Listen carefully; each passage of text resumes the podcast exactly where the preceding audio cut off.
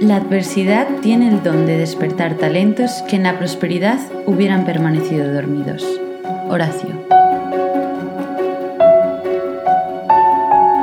Resilientes. Investigando sobre diseño, sostenibilidad y todo lo demás.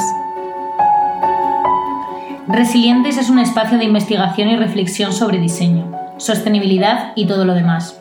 Porque cuando hablamos de diseño nos referimos al desarrollo de cualquier solución y con sostenible analizamos el impacto, relaciones y consecuencias que conlleva esa acción. Y ahí cabe todo. Hola, nos presentamos. Soy Irene Mayo. Adrián Dantas. Y Cristina Gato. Y en este primer episodio vamos a hablar de emergencia y resiliencia, dos conceptos que podríamos definir como abstractos porque no los podemos tocar o ver, sino que tienen que ver con algo problemático, pero también con la actitud que podemos tomar para resolverlo. Empecemos por emergencia, una palabra que resulta más familiar. Según la misma RAE, emergencia es una situación de peligro o desastre que requiere una acción inmediata. De primeras se nos viene a la mente un accidente de coche o en general un escenario donde alguien necesita atención médica urgente. Pero yendo más allá, si pensamos de manera más amplia, más global, podemos hablar de crisis, que sería como una emergencia, pero a lo grande. La crisis económica, política, por supuesto, la climática y más recientemente, la sanitaria.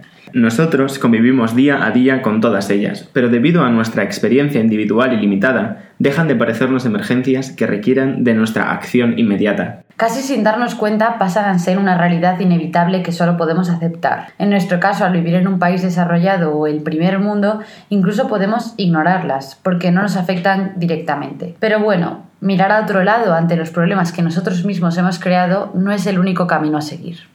Aquí entra la resiliencia para los que no conozcan este concepto de forma precisa, la resiliencia en psicología se define como la capacidad para superar y salir fortalecido de las adversidades. Instituciones como la Asociación Americana de Psicología afirman que la resiliencia es ordinaria, no extraordinaria, es decir, que es una cualidad humana universal y común. Un ejemplo es la respuesta de las personas que estuvieron en el atentado del 11S y cómo consiguieron reconstruir sus vidas. Pero bueno, también valen escenarios más cotidianos como un despido, el desamor o la pandemia mismamente. A pesar del horror que estamos viviendo, han surgido muchas iniciativas y se ha creado una vacuna, más de una, en tiempo récord, gracias a la colaboración y ambición de superar las adversidades. Hablamos de la actitud resiliente como alternativa a la derrota frente a la crisis que comentábamos antes. Aunque también es verdad que hablamos de problemas inabarcables, sobre todo de forma individual. En concreto, el cambio climático, por poner un ejemplo más universal, es un concepto increíblemente difícil de abarcar. El teórico Timothy Morton lo denomina como un hiperobjeto, un hecho conceptual tan enorme y complejo que, como Internet, no se puede llegar a entender adecuadamente.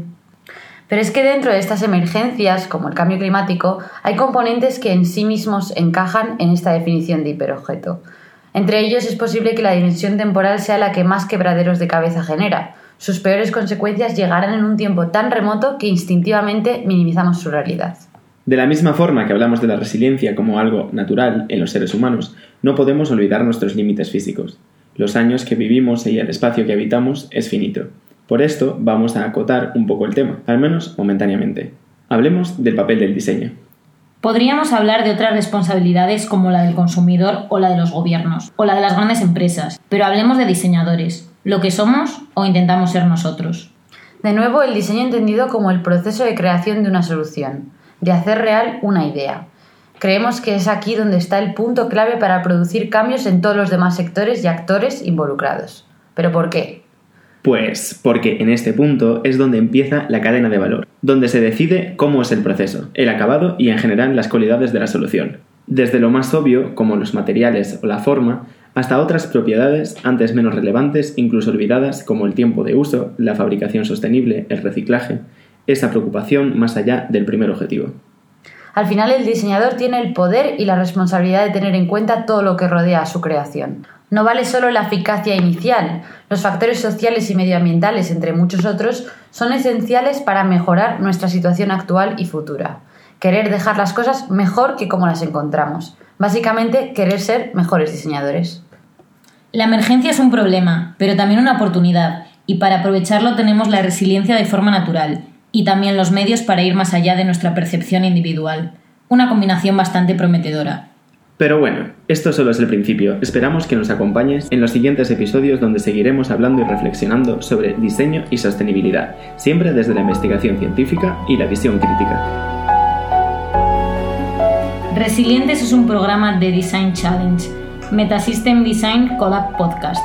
Este episodio ha sido escrito y producido por Adrián Dantas, Cristina Gato e Irene Mayo, publicado bajo licencia de Creative Commons reconocimiento no comercial sin obra derivada 4.0 internacional.